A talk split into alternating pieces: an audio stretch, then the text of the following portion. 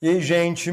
Aqui quem fala é o professor Epifânio Cavalcante, aqui para gravar mais um tema para vocês que contempla o edital de História do Ceará para PM. Bora lá! Eu vou tratar com vocês nesse, nesse vídeo, nessa aula, do chamado Movimento Operário Cearense, certo? Então, bora lá. É, esse tema aqui para a gente poder situar ele melhor, quero que você perceba que ele está entre o século XIX e o início do século XX, beleza? Então, eu vou até anotar aqui para você, ó. Final do 19 e início do século 20. Beleza? Essa aqui é a temporalidade do movimento operário no Ceará. Se a gente quiser tratar de termos políticos, a gente pode dizer o quê? Que estamos tratando principalmente da chamada Primeira República ou da República Velha. Ah, professor, não tem um lance com a Era Vargas também, não? Tem sim. E quando eu for falar de Era Vargas, a gente vai desenrolar isso também, beleza? Então bora lá. Galera, na segunda metade do século XIX, a economia cearense dava sinais de crescimento, certo? E um dos setores que dava esse sinal de crescimento, a gente pode dizer que havia ali um, um início, um arremedo de industrialização. Beleza? Repetindo, segunda metade do século XX, nós temos o início de um processo de industrialização no Ceará, basicamente vinculado tipografias, fábricas de cigarro, chapéus, velas, óleos, bebidas, para quem não sabe, os curtumes. O curtume é um, um lugar de beneficiamento de couro, certo? Eu quero destaque aqui exatamente para a primeira fábrica têxtil no contexto cearense. Beleza? Essa fábrica têxtil, ela, ela é símbolo de um novo processo. É de um negócio mais organizado, linhas de montagem, interação com capital internacional, entendeu? O que veio antes dela, né? Ainda era um negócio meio que é, artesanal, a fábrica têxtil do Ceará, aí sim, aí eu vou ter uma, uma perspectiva mais industrial mesmo. É óbvio que a gente não pode esquecer, primeiro detalhe, o, o avanço industrial cearense era, na segunda metade do século XIX e início do século XX, ele era inexpressivo no contexto nacional. Lembrem, por favor, indústria no Brasil é basicamente Rio de Janeiro e São Paulo. Então, o Ceará era ali, é coadjuvante, coisa pequena. Porém, as poucas fábricas que o Ceará tinha representavam o modelo das grandes fábricas, que é, ó, ó o modelo. Intensa jornada de trabalho. Gente, 12 horas por dia era a coisa mais comum do mundo baixos salários e, é óbvio, a falta de direitos trabalhistas. Então, assim, o Caba trabalhava em condições subhumanas e não havia nenhuma lei que garantisse alguma proteção, algum benefício, alguma assistência, beleza? É aí que a gente pode dizer que começam a surgir as chamadas associações de ajuda mútua. Isso quer dizer o quê? Os operários se juntam para, ei, mano, tá desempregado, é? Bora fazer aqui uma vaquinha para pagar uma cesta básica, para pagar a tua luz. Entendeu a parada? Associações de ajuda mútua. Elas não estão ainda questionando a estrutura do capitalismo. Elas estão apenas se juntando para um ajudar o outro. É tipo assim, quem está menos ruim ajuda quem está mais ruim, quem está pior dos piores dos piores, entendeu? Me perdoe aqui esses né, vocabulários. Galera, em 1860, começa a aparecer no Brasil, no Ceará, uma imprensa de caráter operário. Repetindo, olha aqui, ó. Já em 1860, uma imprensa de caráter operário. Essa imprensa ela é fruto do próprio contexto que o Ceará vivia, que é um contexto de mudanças socioeconômicas. Lembrem que aqui, ó, na segunda metade do século XIX, eu tenho a urbanização de Fortaleza, né? Eu tenho a chamada Belle Époque. Então, surgem, né, centros de divulgação de ideias vindas da Europa. Então, o mundo cearense está mudando em relação à economia, sociedade, ideias. Aqui já temos uma imprensa de caráter operário. Olha para cá.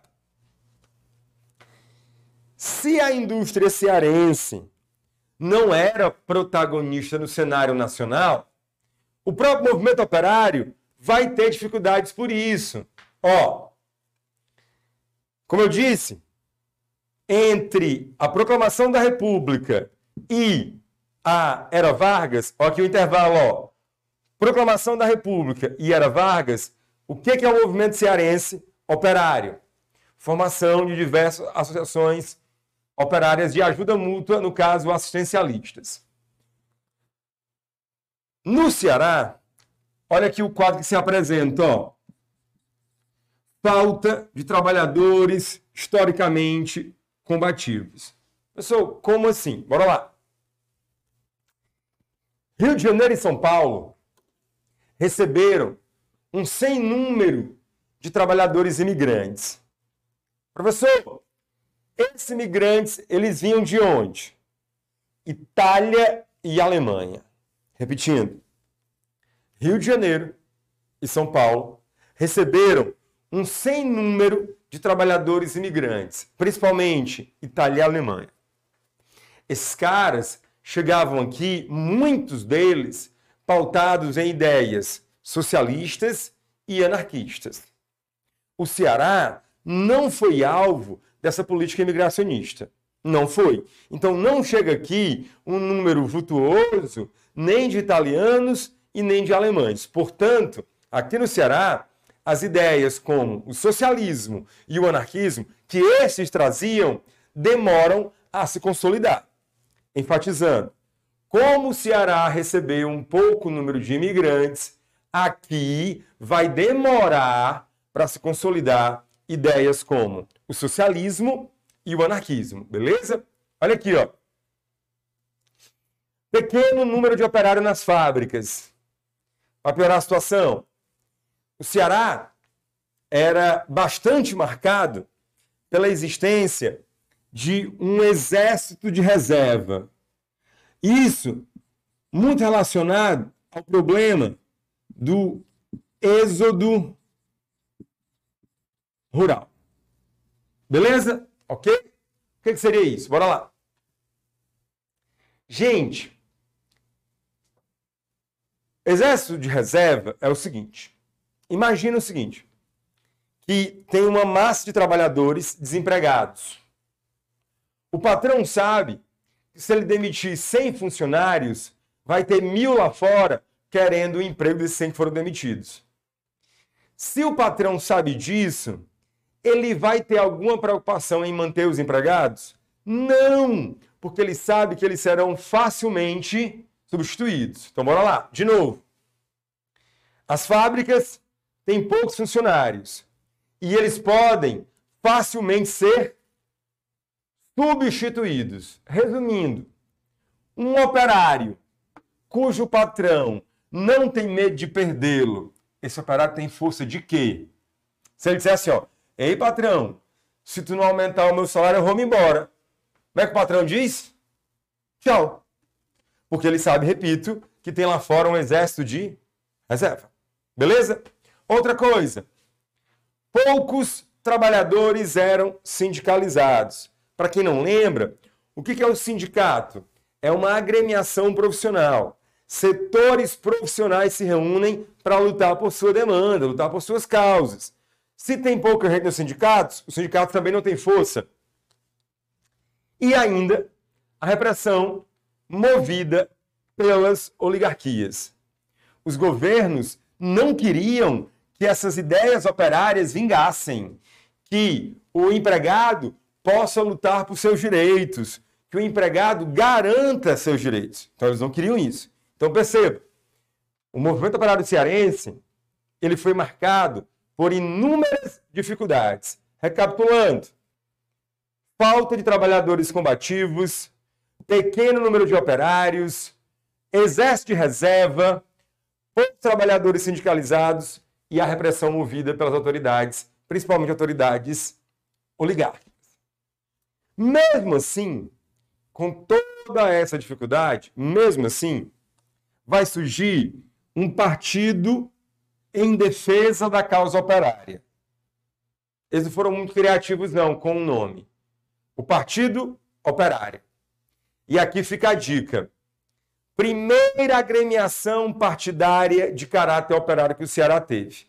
Então, é um partido político que está dizendo já em seu nome, em sua causa, defendemos os trabalhadores, defendemos principalmente os trabalhadores urbanos né, das fábricas e por aí vai. Segundo eles, a ajuda mútua, né, essas associações de ajuda mútua, não iam mudar a realidade. O pobre continuaria pobre, explorado, e o patrão continuaria patrão, explorando. Segundo eles, né, segundo a galera do Partido Operário, qual era o lance? Vamos participar da vida política, vamos disputar as eleições, e aí, quando a gente eleger nossos representantes, a gente pode é, tentar alterar as leis e, assim, alterando as leis, mudar o contexto social. Essa era a ideia do Partido Operário. Eles publicam um manifesto defendendo redução de carga horária, aumento de salário, descanso semanal, ideias bem progressistas. E eles também entendem que a greve é um elemento de luta operária, certo? Tanto é que o jornal deles, né, chamado Jornal O Combate, vai atuar fortemente para a eclosão da greve da EFB. Pessoal, que diabo é EFB? Estrada de Ferro de Baturité, que começa a ser construída na segunda metade do século XIX para escoar principalmente a produção de algodão. Beleza? A Igreja Católica, vendo o negócio pegar fogo, se debandar, né, a causa operária crescendo, o que a igreja fez aqui no Ceará? A igreja vai fundar o chamado Círculo Operário Católico. Antes disso, a igreja promovia a fundação das conferências vicentinas. Já era isso, professor. Bora lá. A igreja se reunia para atitudes assistencialistas, juntar uma grana e patrocinar os pobres, certo?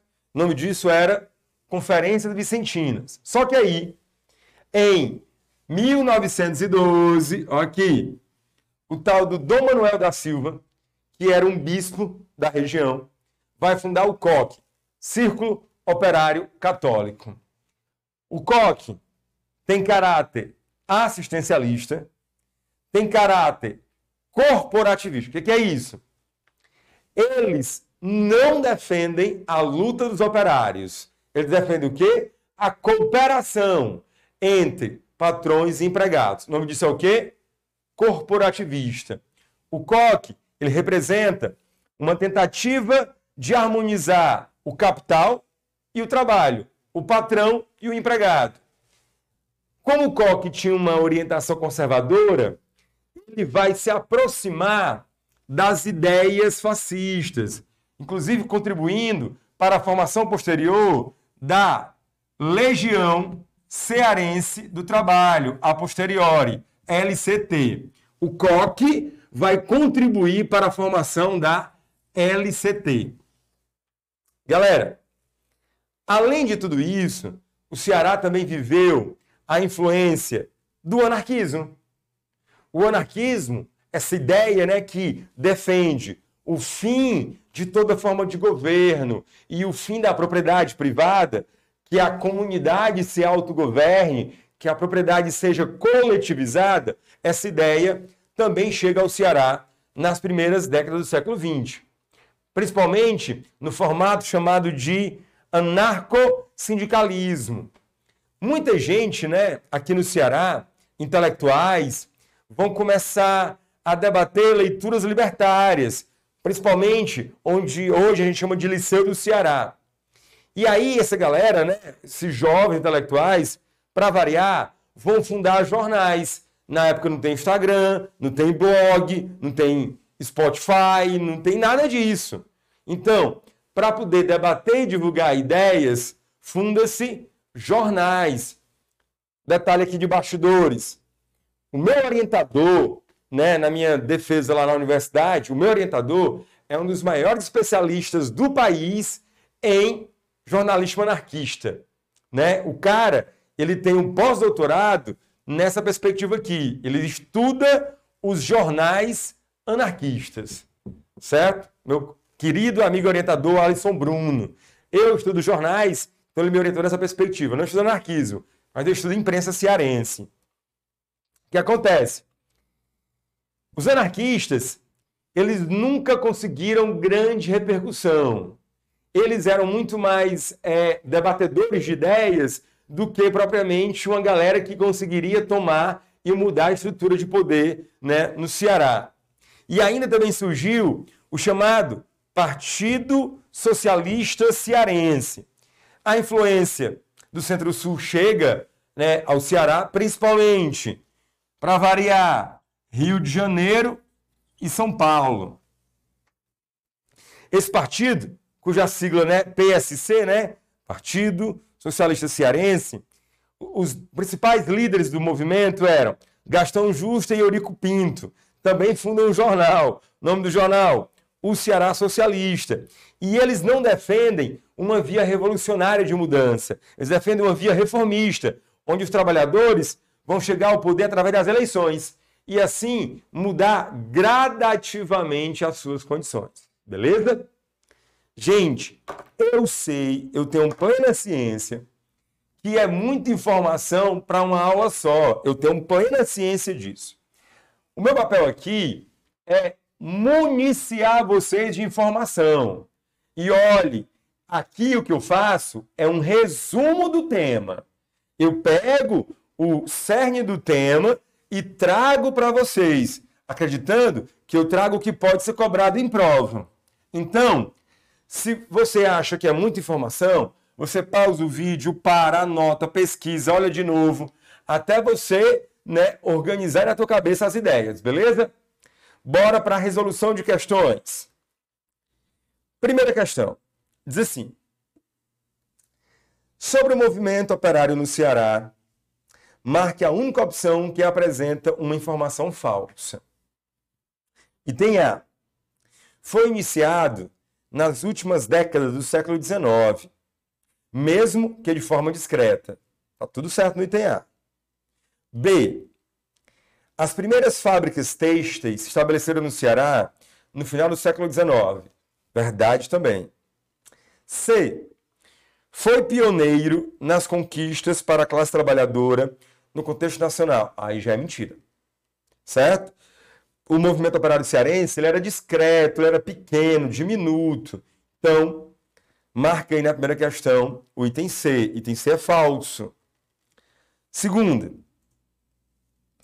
foi a primeira agremiação operária de caráter político-partidário que defendia a atuação política como estratégia para mudar as condições sociais. E tem A. Centro Artístico Cearense. B. Partido Operário. C. Conferências Vicentinas. D. Círculo Operário. E E. Partido Socialista Cearense. Eu coloquei aqui no quadro para vocês, ó, de propósito, primeira agremiação partidária, Partido Operário. Tu marca aí item B de bola. Terceira questão. Em 7 de maio de 33, o jornal Legionário, porta-voz da Legião Cearense do Trabalho, defendia a instauração de uma nova ordem social, repelindo a oligarquia burguesa e a oligarquia proletária, repudiando o liberalismo grotesco e o socialismo anárquico. Aí diz: a partir desse trecho de seus conhecimentos, assinale a alternativa correta sobre a LCT. Galera, eu coloquei essa questão só para a gente entender de como COC né, contribuiu para a LCT. E aí no item C tem assim, ó, tinha lideranças provenientes dos círculos operários católicos e de outras organizações católicas e estava ligado ao projeto de recristianização da sociedade moderna.